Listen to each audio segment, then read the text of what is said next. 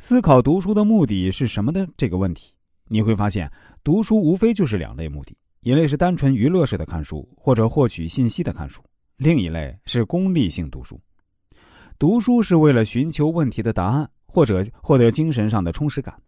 对于前者而言，如果只是为了娱乐或者获取信息，其实与其花一两周时间去阅读一本书，倒不如在互联网上浏览一个小时，得到的信息更多。通过互联网，我们甚至可以了解到全世界范围内其他人的想法或者趋势，而事实上，后者才应该是我们读书的真正目的，即我们的读书是有所求的。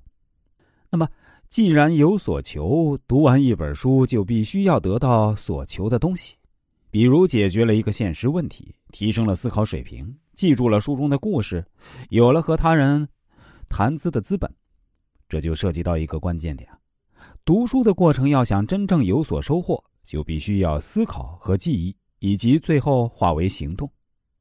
正如叔本华所说的：“读书必须加以思考，否则绝对不会有所收获。”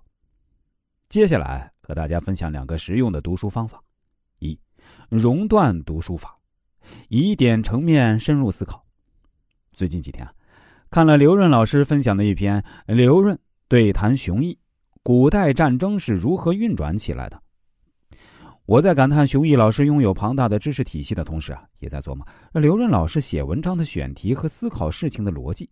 我发现刘润老师的文章通常都是围绕一个核心的要点去挖掘，而这些点有时来自于他在得道上听书时获得的灵感，有时是从网上的资讯截取的核心问题。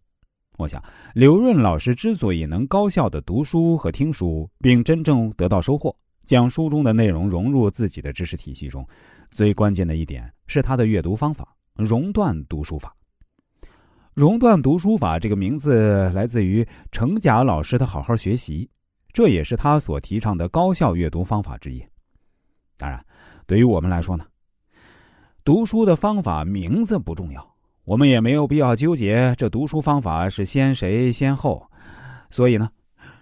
读书仔细去研究行业顶尖人物这样的阅读法，我们会发现他们都有相似之处，就是大多数人在阅读过程中都会习惯性的使用熔断读书法。所谓的熔断读书法呢，也就是我们在读一本书的过程中，一旦看到有启发的内容，就触发熔断，立即停止读书。